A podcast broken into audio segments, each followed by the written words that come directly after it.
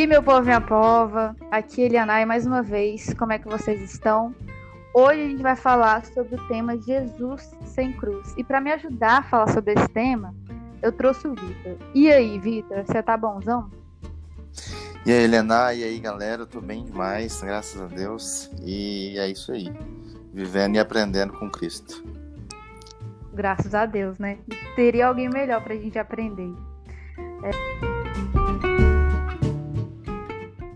Vitor, hoje a gente escolheu esse tema porque eu estava até falando com uma juventude da minha igreja outro dia sobre a diferença entre a gente ser discípulo e ser multidão, sabe?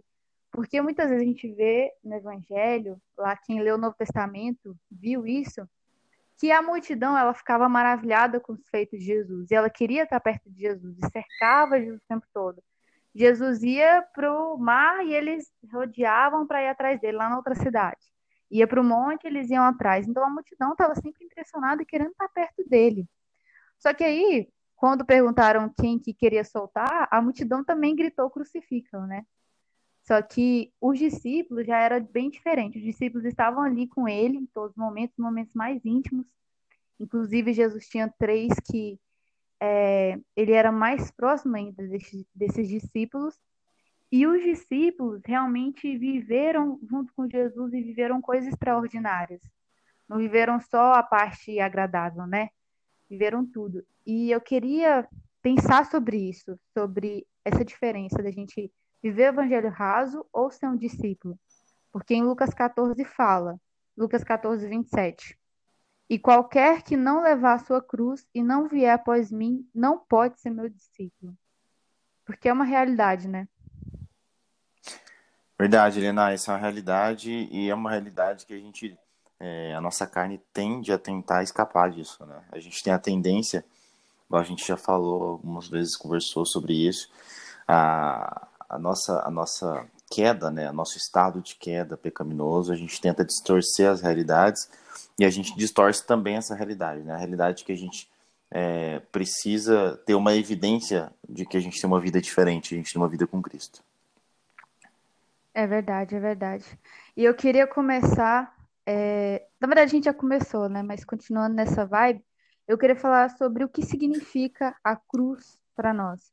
Eu vou falar um pouco e eu queria até que você já pensasse sobre isso, o que significa a cruz para você, porque eu estava escutando um outro podcast esses dias e falaram algo muito interessante sobre a cruz que eu quero compartilhar aqui com você e com os ouvintes.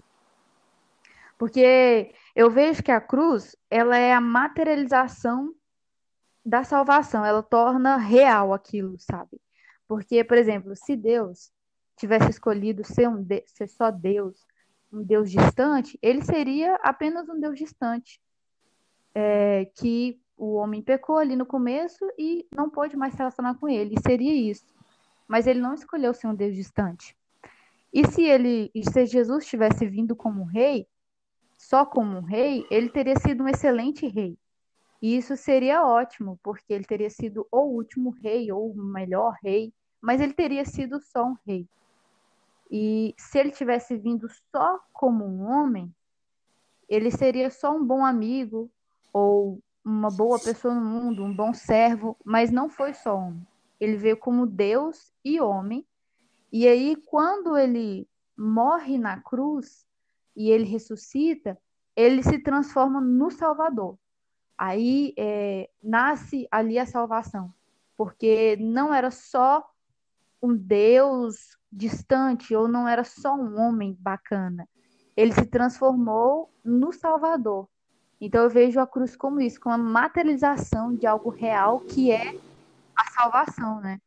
E para você, o que, que, você acha que seria, o que, que é a cruz para você hoje? Lenai, para mim a, a cruz ela é um símbolo, um símbolo muito triste, na verdade. E ela é também, por ser um símbolo, ela se torna na minha mente uma mensagem muito clara. É, ela, ela, de forma tentar, a tentar resumir, né? A cruz ela é uma representação material para gente, né? Ela se torna uma mensagem em forma material, que é isso que está falando, a materialização, né? ela é algo que a gente enxerga palpável, a gente vê, a gente entende o formato, a gente entende as dimensões, mas ela está comunicando a nós algo sobrenatural e algo imenso. E ao mesmo tempo que é algo imenso, é algo imensamente triste e algo imensamente, imensamente bom e, esper, e esperançoso para a gente, né? Por que, que eu estou dizendo isso? Porque a cruz ela nos traz algumas mensagens muito importantes que a gente não pode esquecer que elas estão, que eu, eu vou trazer elas aqui como coisas separadas, mas elas na verdade são uma coisa ao mesmo tempo. Por isso que é triste e esperançoso ao mesmo tempo, né? É, é, ao mesmo tempo é uma mensagem horrível e é uma mensagem maravilhosa. E eu vou explicar isso. O que eu quero dizer com isso é o seguinte: a cruz ela mostra que esse Deus perfeito de amor, esse Deus perfeito de criação, soberano, é, é, imutável, enfim, esse Deus maravilhoso não precisava de nada disso, igual você falou. Ele podia escolher ser um Deus distante e estar tá lá e dar o play, dar o play na, na realidade e tá nem aí para isso. Ele poderia não ter criado nada, ele poderia, se ele criasse, ele poderia não estar tá nem aí para essa criação, ou poderia jogar todo mundo logo é, no inferno e pronto. Mas a realidade é que ele escolheu se comunicar, ele resolveu conversar conosco, ele resolveu é, nos tocar e a nossa pecaminosidade, a nossa vontade de desobedecê-lo, a nossa vontade de evitar tudo aquilo de bom que existe, ou seja, tudo aquilo de bom que vem dele, que são todas as coisas boas, é, é, essa nossa incapacidade de viver uma, uma, uma, coisa boa e de ser bom e de ser puro, de ser limpo, é, nos faz chegar nesse ápice histórico da realidade, que é a crucificação desse mesmo Deus, ou seja, a morte sangrenta, violenta desse Deus perfeito que se fez homem e se humilhou por nós. Então, assim, a, crise, a cruz, para mim, primeiramente, ela é essa mensagem muito triste do quanto nós somos péssimos, horríveis, do quanto nós somos sujos, o quanto nós somos sanguinários, o quanto nós somos violentos e o quanto nós não queremos a realidade e a verdade bíblica para a nossa vida. O quanto a gente quer evitar essa mensagem, o quanto a gente quer evitar olhar para o espelho e ver que a gente é horrível, né? E diante disso, quando eu vejo e a cruz me lembra que eu sou ruim desse tanto, eu, por causa dessa tristeza que eu vejo, por causa dessa coisa horripilante, porque a gente tem a, a como nós a humanidade foi protagonista, né? Protagonista não, mas foi quem exerceu o pior massacre da humanidade, que é matar aquele que é o único que não é digno de morte, que é Cristo. É... Ao ver isso, eu consigo enxergar a alegria da mensagem que ela traz. Porque esse mesmo Cristo, uhum. como homem e Deus, ele, enfim, ele nos salvou a partir daquele momento. Não pela morte física material, mas pela morte e pela justiça imposta por Deus sobre ele, para que essa justiça não viesse sobre nós. Né? Então, isso, ao mesmo tempo que me gera a tristeza que eu disse, esse, a cruz para mim é esse símbolo. Se entristeça por quanto ruim você é, mas se alegre por saber que esse Deus fez tudo por você e o preço foi pago por ele, não por você. E agora você vive, você tem esperança, você é salvo e você terá vida e vida em abundância. Né? É verdade. Nossa, a cruz, a mensagem da cruz é algo muito forte, muito forte quando você, quando a gente para para meditar, para pensar sobre isso, porque eu fico até perplexa com isso, porque é algo tão surpreendente, igual você falou, é algo tão sobrenatural, porque nós nunca seríamos capazes de pagar essa dívida. Nunca, nunca, nunca mesmo. Então ele mesmo teve que pagar essa dívida na pele, né? Na Bíblia fala que Deus se agradou de moê-lo. Então, isso é muito forte. Deus se agradou de moer Jesus, aquele que não merecia morrer.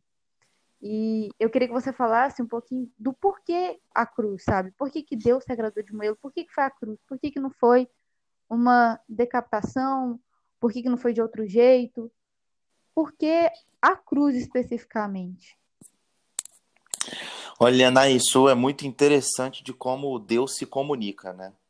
É, eu acho que a, o, quando a gente está falando agora da cruz, eu acho que você está me perguntando especificamente do porquê o método de morte de Cristo, né, para fazer valer o plano de Deus foi necessariamente a cruz. E uhum. Helena, eu acredito que é o seguinte, Deus ele ele é perfeito, ele é o médico perfeito, ele é o professor perfeito, ele é o pai perfeito. Ele também é o o né? Então, por que eu estou dizendo isso? Eu acho que Deus ele está trazendo uma mensagem muito clara para a sociedade da época e sabia que nós, depois vendo a história, conseguiríamos compreender também a importância dessa mensagem, né? Porque perceba, como eu disse, a morte de Cristo é o maior massacre que já aconteceu na história da humanidade, mesmo que tenha sido de uma pessoa só, porque ele era a única pessoa que não merecia morrer, né? Então assim, o único, o único cordeiro perfeito, limpo do pecado, que não merecia morrer, foi esse que morreu. E assim, é, a mensagem, eu acho ali que Deus, a, da, de, falando do ponto de vista material, né? A mensagem da cruz é que naquela época, na época é, em que Cristo vivia, no, no, contexto ali romano, né? No contexto romano em que a sociedade estava inclu, inclusa, é, todas as pessoas sabiam que uma das piores mortes, talvez a pior morte do ponto de vista de dor, de sofrimento físico, seria sim a morte na própria cruz, no madeiro, né? A gente sabe pelos relatos históricos que muita gente morreu de cruz, não é? é até inclusive é, alguns mártires cristãos, né? Que, que morreram na cruz também, assim como morreu Cristo. Ah, mas assim, a mensagem específica ali é, material da cruz, provavelmente é porque Deus sabia que se comunicaria de forma muito intensa ah, naquele contexto histórico usando uma cruz. Talvez hoje né, seria uma tortura de uma forma muito diferente. Sei lá, morreria sendo torturado em praça pública de uma forma horrível, que hoje em dia a gente teria acesso, a gente isso seria ainda mais forte para a nossa cabeça de hoje em dia do que a a cruz na época de Roma, entendeu? Mas no contexto romano, a ideia da cruz é muito forte. E perceba que a, a comunicação ela não acaba pela cruz, né? Porque como a gente disse, a cruz ela é muito forte no imaginário e no contexto histórico ali de Roma, só que se você parar para pensar, tinha dois ladrões morrendo do lado de Cristo. Os dois estavam também em uma cruz, né? Então a morte de cruz também estava sendo imposta de forma horrenda para aqueles dois ladrões. E o, só que é um, é um, são detalhes muito interessantes. Cristo é, foi o único que sofreu um, um açoite, pelo menos que a gente tem esse relato, um açoite público, um, uma caminhada específica com intervenções de pessoas no meio. São vários detalhes na história, um centurião para carregar. Ele apanhou mais do que, um, talvez um pouco mais do que esses ladrões e em especial a coroa de espinho, né? Eu não gosto muito de ficar viajando assim na questão, ah, mas o tamanho do espinho chegou em tal parte, foi milagroso isso ou aquilo. Isso é legal, mas é, eu acho que é mais a comunicação do detalhe que me chama a atenção, uhum. que os outros dois não morreram com uma coroa na cabeça, né? Então a mensagem ali estava perfeitamente colocada. Ele estava morrendo a pior morte talvez possível naquele contexto, histórico de Roma para mostrar essa mensagem, mas ele estava morrendo, inclusive com um sofrimento a mais que os outros não tinham, que era aquela coroa de espinhos enfiada na cabeça dele. Para a mensagem ficar mais clara, isso aqui é uma morte diferente. Isso é uma morte pior ainda. Se tem como a gente piorar essa morte, a gente piorou essa morte, porque esse aqui é o Cristo, o rei dos judeus, né? No caso que foi uma coisa irônica que os romanos fizeram na época, né? Sim, eu lembro até que uma vez a gente estava conversando, que você até falou que não foi só uma morte física naquele momento que ele estava sofrendo, mas também ele estava carregando todos os pecados da humanidade, né? Então era algo extremamente doloroso, numa proporção que a gente não consegue nem imaginar, né? Perfeito, Helena, exatamente. A... Ah, inclusive, né, ah, quando a gente. Você citou um versículo sensacional de Isaías, né? Que é sensacional no sentido da gente entender, entender a profundidade dessa mensagem. que é aquele, aquele versículo né, de a, a Deus agradou Moelo. Isaías está profetizando como Deus vai trazer justiça sobre o próprio Filho para salvar a humanidade, para salvar aqueles que são dele, né, que são de Cristo. E, e é interessante isso porque você para, pô, mas ah, Deus moeu ele na cruz? Como assim? A cruz não, ele morreu sangrando ali, morreu com pressão de órgãos, enfim, toda aquela coisa que o pessoal é, das, do, da, da, apologética evidencialista gosta de estudar, da teologia bíblica. É, ah, não sei o que, morreu de tal forma, enfim. Mas, por exemplo, a morte física aconteceu, mas a morte que Isaías profetiza pra gente nesse versículo que você citou mais cedo é uma morte muito mais importante, porque é uma morte espiritual. É uma morte verdadeira. Deus moeu o espírito de Cristo. Deus moeu a Cristo como um todo. Né? E por que moeu a Cristo como um todo? Porque Cristo naquele momento, naquele momento era abominável a, a Deus. Porque o pecado a Deus é abominável, e a Bíblia nos deixa claro que Cristo naquele momento se torna pecado por nós. Ele se torna, ele toma sobre ele todo o pecado da humanidade, futuro, presente e passado, e coloca sobre si mesmo se tornando pecado e se tornando abominável ao próprio Pai e ao próprio Deus. É, então, é, essa, essa na verdade é a morte que Isaías está falando para gente, que é muito mais do que física, é muito mais importante. Como eu disse, né, os ladrões não morreram es especificamente essa morte de massacre, de ser, de ser ah, esmagado pelo próprio Deus. Eles morreram é, a, a morte de cruz física, exatamente. A morte de cruz física e ponto, acabou. Próximo do que Cristo sofreu, ser esmagado pelo Deus Criador do universo infinito, de que capaz de uma ira é, imensurável a nós, cara, isso, isso sim é uma morte horrível, isso sim é uma morte que é incomparável, não existe nada que possa ser pensado para a gente entender o tamanho dessa dor ou o tamanho dessa entrega que Cristo fez. É verdade. E eu vejo que por essa morte ter sido assim, o ápice da dor, o ápice da humilhação naquela época, por ter sido assim a materialização do que aconteceu de, do massacre e todas essas coisas que você falou, isso me remete é, que Cristo escolheu seguir esse propósito, né? Porque ele sabia, não foi uma conspiração, não foi um assassinato, ele escolheu se entregar também. E aí, quando eu vejo que ele cumpriu esse propósito, escolheu se entregar, Deus o entregou por amor, eu vejo que hoje não há limites para a nossa entrega por ele também, ou não deveria haver, né? Não deveria haver. Eu, ah, até, eu posso ir até aqui com o Senhor, não, já fiz muito. Não, mas isso aí ah, é muito difícil. Como é que pode? Só que não há limites, porque se, se ele enfrentou o pior que poderia haver e que houve, porque nós achamos que podemos escolher, né? Nós que não merecemos nada. E isso é algo que me confronta muito. Essa mensagem da cruz me remete a esse confronto, de que não há limites para minha entrega, para minha obediência, porque ele fez algo surpreendente lá na cruz. É, Helena, é isso aí. Essa é uma, é, é, essa é a grande coisa, a grande confrontação que a Bíblia traz pra gente, né?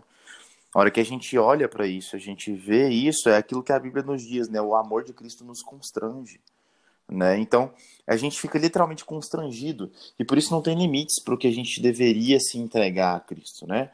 Porque quando alguém, quando você está esperando fazer uma coisa e você, é uma coisa muito difícil, você fala, ah, esse é o tipo de coisa que ninguém vai me ajudar. E eu estou sofrendo muito de ter que fazer isso. E aí alguém vai lá e faz por você. Aquilo que você sabe que é sofrido, aquela coisa que você não estava afim de fazer, a pessoa faz você. O mínimo que você vai fazer é ficar com a bochecha vermelha, né, de vergonha, e ficar constrangido mesmo. Nossa, cara, obrigado. Não sei. A gente fala assim, né? não sei nem como te agradecer por fazer isso por mim. Então imagina o que Cristo fez por nós. A hora que a gente olha para isso, o constrangimento ele é infinito. O constrangimento é, é, é, imensurável. E aí esse constrangimento gigantesco deveria nos levar a uma entrega completa, né? a uma entrega total. Até porque Deus nos promete, biblicamente, que essa entrega total é melhor para a gente. Não é nem porque, pô, pronto, estamos, estamos aqui constrangidos pagando a nossa dívida que, que temos com Cristo. Não, a gente nunca vai pagar essa dívida, igual você já disse. Na verdade, essa entrega, para piorar a nossa vergonha, essa entrega faz mais bem para a gente do que qualquer coisa. Ou seja, mais uma vez, até a nossa entrega é para o nosso bem. Né? Então, isso, tá, isso tudo é constrangedor e, e, e, o mínimo que a gente pode fazer realmente é entrega total a Deus. Exatamente. E eu estava pensando sobre o título, porque eu pensei nesse título, Jesus sem cruz. Por quê? Porque muitas vezes a gente vê a diferença, e aqui eu não estou apontando dedo para ninguém, porque se eu detecto em mim uh, um evangelho raso, isso também me entristece, isso também me incomoda. É, a gente vê essa divergência entre um Jesus bonzinho, que as pessoas querem, que é aquele Jesus que te ajuda, que te serve, que te cura, que te dá paz, cheio de benefícios. Mas aí, quando chega é, aquele Jesus que fala: olha, não é assim que faz. Olha, a gente tem que mudar isso daqui de lugar, porque essa parte da sua vida não está de acordo com a minha palavra. Olha, você está errado, vai lá pedir perdão. E, e aí, quando a gente encontra esse Jesus crucificado, que é o verdadeiro Cristo que fala na Bíblia, esse Jesus que tem uma opinião sobre você, que tem uma personalidade, é, a gente não quer, né? A gente quer ele, mas só até um certo ponto. Não quer o Jesus crucificado, a gente quer o Jesus que idealizou. Só que o Jesus crucificado, eu vejo que o que, que ele fala? Ele fala, venha e morra. Por que venha e morra? Porque ele fala, venha até mim, porque é o melhor caminho. Eu estou te proporcionando isso. E por que morra? Porque ele fala, né, para negar si mesmo. Porque ele fala que aquele que perde a sua vida, esse sim a achará. Então, é, é, é muito nítida e às vezes é muito triste ver essa divergência desse Jesus idealizado e desse Jesus verdadeiro, né, na, na vida dos cristãos, nas pessoas. Verdade, Helena, isso é mesmo. É, é, isso provavelmente é uma das coisas mais tristes de se ver, né? Porque quando a gente olhou para tudo que a gente falou até agora, a gente fica constrangido pelo amor dele por nós, né? E aí o que, que a gente faz mais uma vez com o nosso pecado? A gente pega e distorce aquele Cristo. O Cristo que o Cristo que falou tudo isso que você falou, né?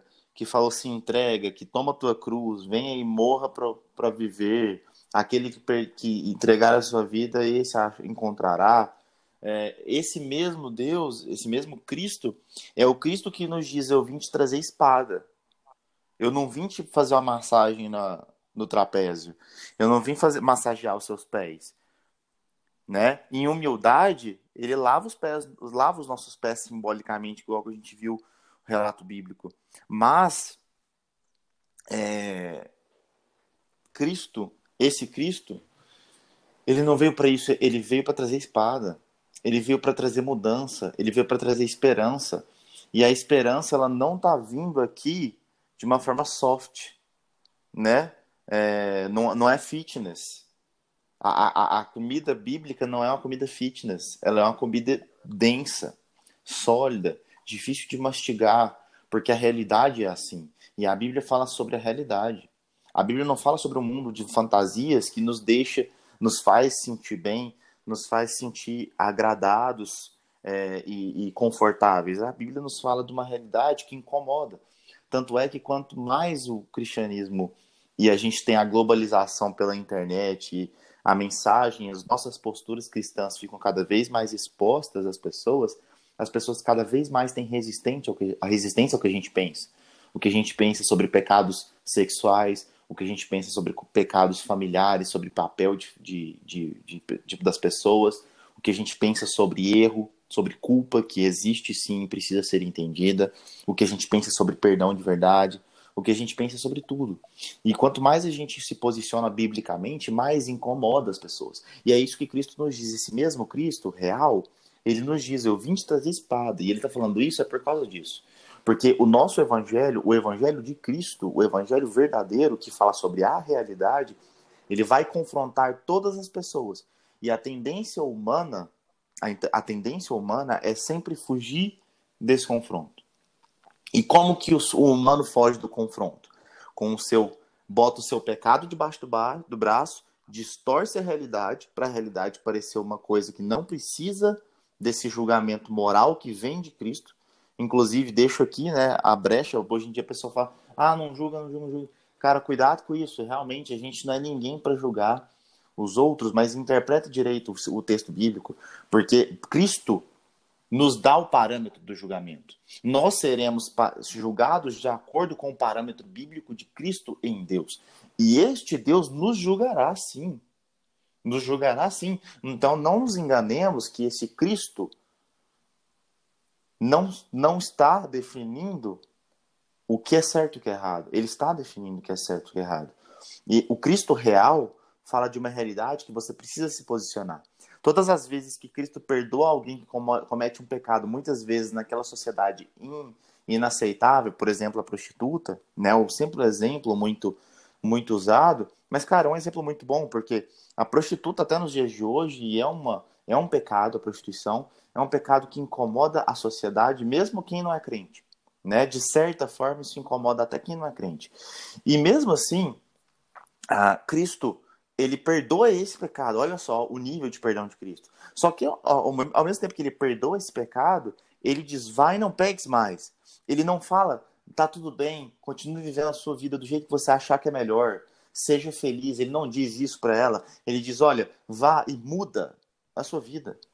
Vá e modifique o jeito que você vive. Viva da forma correta, porque existe a forma correta de viver. Viva como eu digo que é para viver. Não é à toa que Cristo diz: aquele que me escuta e segue os meus mandamentos, este segue a Deus. Porque aquele que segue os mandamentos, Cristo está dizendo: olha, aquele que segue e me escuta. Isso implica dizer, Cristo está implicando dizer que aquele que não segue e não escuta, não conhece a Deus. Então é muito importante a gente botar isso na cabeça e a gente viver esse Cristo real que veio para nos salvar, que veio para nos tra trazer a, é, um prazer e alegria, só que um prazer e alegria nele e não no que a gente acha que é prazer e alegria. Esse Deus que veio nos, nos trazer salvação, mas ele também veio, como ele disse, trazer espada. Veio, é, é necessário que passamos por isso. E, e, ele disse que nós passaremos por isso. Por isso que ele diz: fiquem felizes e exultem quando em meu nome vos perseguir. Porque ele sabe que aquele que se posiciona verdadeiramente como cristão, ele vai incomodar. Ele não se acomoda ao mundo, ele não se acomoda ao que a gente está vivendo aqui. E o que a gente mais vê, né, Elianai, é, são as pessoas vivendo uma vida igualzinha a qualquer outra vida, uma vida sem mudança alguma, uma vida banhada, bebida, nadando no pecado e, é, enfim, se dizendo cristãos. Né? Isso, isso é muito incoerente, muito incoerente. Que quando você estava falando, eu estava refletindo aqui sobre as coisas que você estava falando, e eu pensei, cara, não dá para olhar para Cristo pelo benefício. Não dá. Não dá para você achar que vai viver uma vida maravilhosa e que ah, eu vou encaixar ele quando for bacana para mim. Não dá, não dá. Porque a mensagem é a que confronta, né? É... Porque quando chegar ali no final, Jesus não vai perguntar para você: ah, você foi feliz? E aí, você aproveitou lá a terra? Gostou de lá? Ele não vai perguntar isso. Ele vai cobrar na sua vida se você cumpriu o que você sabia que tinha para cumprir ou não. Ele vai cobrar o que ele mandou você fazer. Ele não vai perguntar: e aí, foi feliz? Tá tudo certo? Não, ele vai perguntar se você fez o que ele deixou para você fazer, né? Ele vai perguntar se você cumpriu o propósito pelo qual você foi criado para cumprir, que é viver a cruz na prática. E eu queria, eu quero até ler um trecho de um livro que, que se chama A Assinatura de Jesus.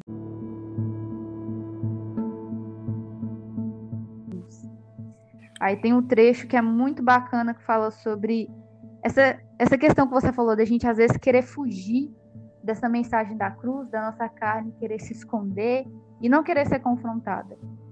Fala o seguinte: Conheço um homem que por 25 anos tem se recusado a permitir uma cruz ou um crucifixo na sua casa. Longe de ser superficial, ele é uma pessoa de integridade. Não grita com coro com a multidão, nem dispensa o cristianismo como antiguidade mofada de um passado medieval. Por que então ele recusa? Em suas palavras disse: Eu não aguento a cruz. Ela é a negação de tudo que eu valorizo na vida. Sou um homem orgulhoso e sensual. Busco o prazer. A cruz me repreende. Ela diz: Você está errado. Sua vida deve assumir esta forma. Esta é a única interpretação da vida, e a vida só é verdadeira quando assume essa forma. E por essa razão, ele não permite o símbolo do Cristo crucificado dentro da sua casa.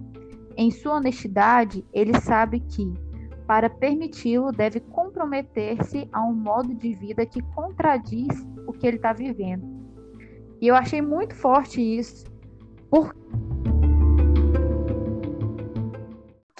é algo que contradiz, é algo que te confronta. Ele disse que não aguentou esse homem. E quantos de nós hoje chegamos em um certo momento e falamos, não, não aguento, eu não vou fazer.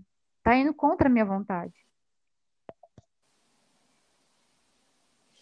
Realmente, Helena, olha, esse trecho que você leu é simplesmente incrível, uma reflexão perfeita que muito cristão devia fazer, né? O que que acontece? Nós estamos diante aí de um relato de um homem que é um hedonista. E, e eu acho que uma coisa que a gente pode dizer que marca a nossa geração, que marca esses tempos que vivemos na, na Terra, sempre marcou, mas tem marcado de forma mais descarada é, nos últimos tempos, nós vivemos um tempo de hedonismo puro, de egocentrismo, de humanismo, de antropocentrismo. Todos esses termos não são iguais, mas eles estão muito relacionados, tá? Antropocentrismo, é, egocentrismo são coisas muito parecidas, apesar das pessoas acharem antropocentrismo uma coisa legal. Humanismo e egocentrismo tá muito, anda muito junto, apesar das pessoas acharem que o humanismo é uma coisa legal. Né? E, e, e todos esses termos andam muito juntos com o hedonismo, que é a, a busca, quase o louvor, a adoração pelo próprio prazer, né? É lógico que a gente pode é, ressignificar esse termo e utilizar ele no contexto cristão, como o João Piper já fez no livro dele, mas o que ele significa nos dias de hoje, o que ele significa em sua essência, o hedonismo, é isso que esse homem disse. É uma vida que vai em contradição à vida de entrega que a, que a cruz nos exige, que Cristo nos pede. E é isso aí, a cruz nos confronta. Esse trecho é muito bom. E eu vou te dizer uma coisa: esse hedonista aí, pecaminoso que só, igual nós somos, mas ele está sendo mais é, coerente do que muito cristão, né? Que vive uma vida como a dele, entregue ao pecado, mas que, diferente dele, se diz cristão e diz que está tudo bem, e diz que ele não está errado por viver daquele jeito. Né? Esse homem, pelo menos, reconhece eu estou errado, por isso quero evitar ver, quero desviar meu olhar, igual a gente sabe que a carne faz, né? Uhum. É verdade, é verdade. E eu olho que como é que a gente combate esse, do, esse hedonismo? A morte do eu. Porque, como a gente viu, a cruz foi o ápice da dor, da humilhação. E hoje, na sociedade que a gente vive hoje, não há nada mais humilhante do que você matar o seu próprio eu do que você se humilhar, do que você assumir a forma de servo como Cristo assumiu. E a gente quer tanto fazer a nossa vontade, quer tanto viver de uma forma agradável, quer tanto ser feliz e o prazer e sei lá o quê, que a gente não tem coragem de se confrontar. Não tem coragem de olhar no espelho e falar: você é ruim. O Espírito Santo precisa trabalhar na sua vida, porque você não presta, eu não presto. E eu vejo que o que precisa hoje muitas vezes, é essa abnegação do eu, né? Perfeito. E é, é legal, Eliana, até para para fechar essa questão, uma, uma reflexão, igual eu próprio citei que o John Piper, é, quando eu vejo essa a nossa solução para viver isso, né? O fato é que nós vamos buscar, mesmo os cristãos, mesmo tentando viver uma vida coerente, a gente vai buscar ser feliz de alguma forma, a gente vai buscar é, o conforto, né? E aí, hum, a nós sabemos aqui, como cristãos que leem a Bíblia, a gente entende que ela fala da realidade e ela fala que a realidade é muito dura. A realidade é dura, tanto é que o nosso Cristo teve que morrer por nós para que a gente pudesse ser salvo. Mas é, eu acho que o John Piper era muito feliz é, no livro dele Em Busca de Deus. O livro Em Busca de Deus é um livro que ele fala sobre um conceito que ele criou, chamado hedonismo cristão. E o que, que é isso, Elianai? É, é, muito difícil eu falar para uma pessoa, falar assim, cara, você tem que, abrir, a, que negar o seu eu, né? Você tem que tomar a sua cruz, você tem que negar a sua vida, sem que eu mostre para ele realmente uma solução viável do outro lado. Uhum. E eu acho que isso que o John Piper faz com maestria. Esse livro, inclusive, foi o que tornou o John Piper um teólogo conhecido mundialmente. Porque o que o John Piper mostra, e muito baseado na teologia apresentada pelas cartas de Paulo embasadas no Evangelho, são o seguinte: é, nós devemos procurar por prazer, nós devemos procurar por uma felicidade, sim, e um, um descanso. Né? Não é à toa que na Bíblia o tempo todo é, é, é, dito essa palavra descanso, é impressionante isso. Se você começar a ler a Bíblia e começar a reparar isso, você vai ler que a palavra descanso está quase em todo lugar na Bíblia.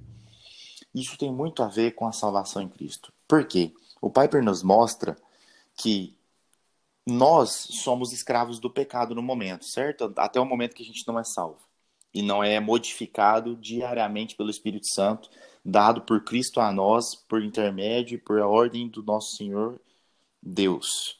Certo? Beleza. Até o primeiro momento nós somos escravos do pecado. Do quanto nós somos escravos do pecado, o que, que acontece? O nosso hedonismo é buscar o prazer e o conforto e o descanso e a alegria nas coisas carnais, nas coisas da distorção carnal, no sexo errado, né, na relação homoafetiva, na, nas, nas relações erradas, é, na, nos prazeres carnais é, que todos que a gente conhece, numa vida entregue às nossas, às nossas transgressões.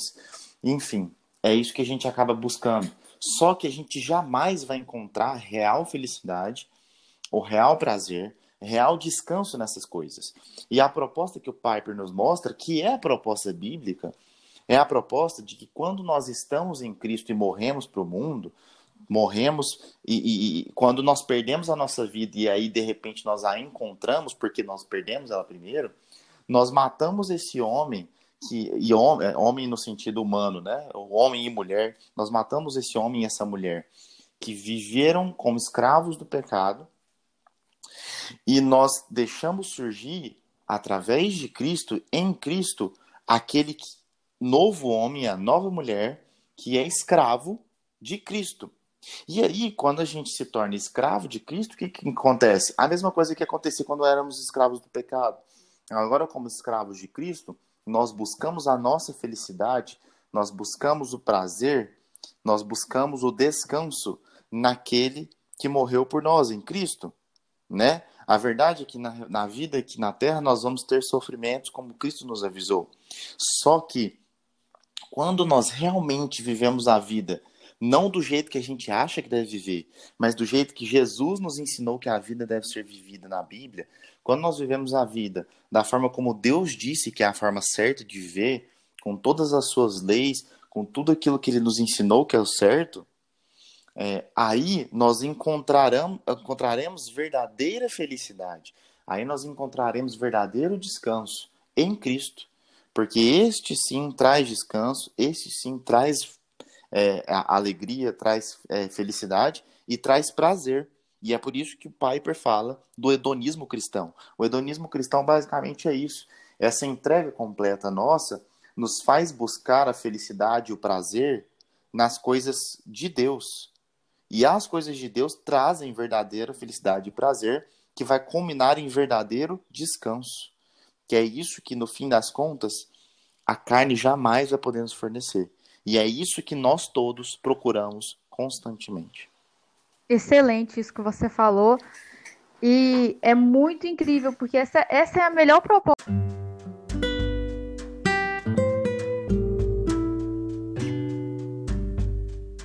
Proposta de intervenção para o que a gente está falando. Não existe proposta de intervenção melhor.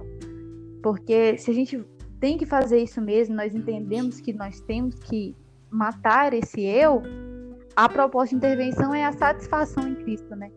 Jonathan Edwards também fala muito sobre isso, essa satisfação em Deus. Por isso que a gente vê muitas vezes Paulo na prisão, sofrendo horrores, sendo preso, é, sofrendo açoites e muitas coisas e tal. E ele falando que em tudo dai graças e agradecendo e orando pelos irmãos. E até quando ele termina a carta de Efésios, que ele está preso, ele não pede para os irmãos orarem para ele sair da prisão, ele pede para orarem para que Deus coloque as palavras certas na boca dele. Isso que é a verdadeira satisfação, né? É algo Amém. que não é um, um ganhar aqui na Terra. Porque eu vi uma frase que eu achei muito interessante: a vida é uma só, então você tem que abrir mão dela, porque assim ela verdadeiramente valerá a pena abrir mão dela aqui no sentido de entregá-la para se satisfazer em Cristo, sabe?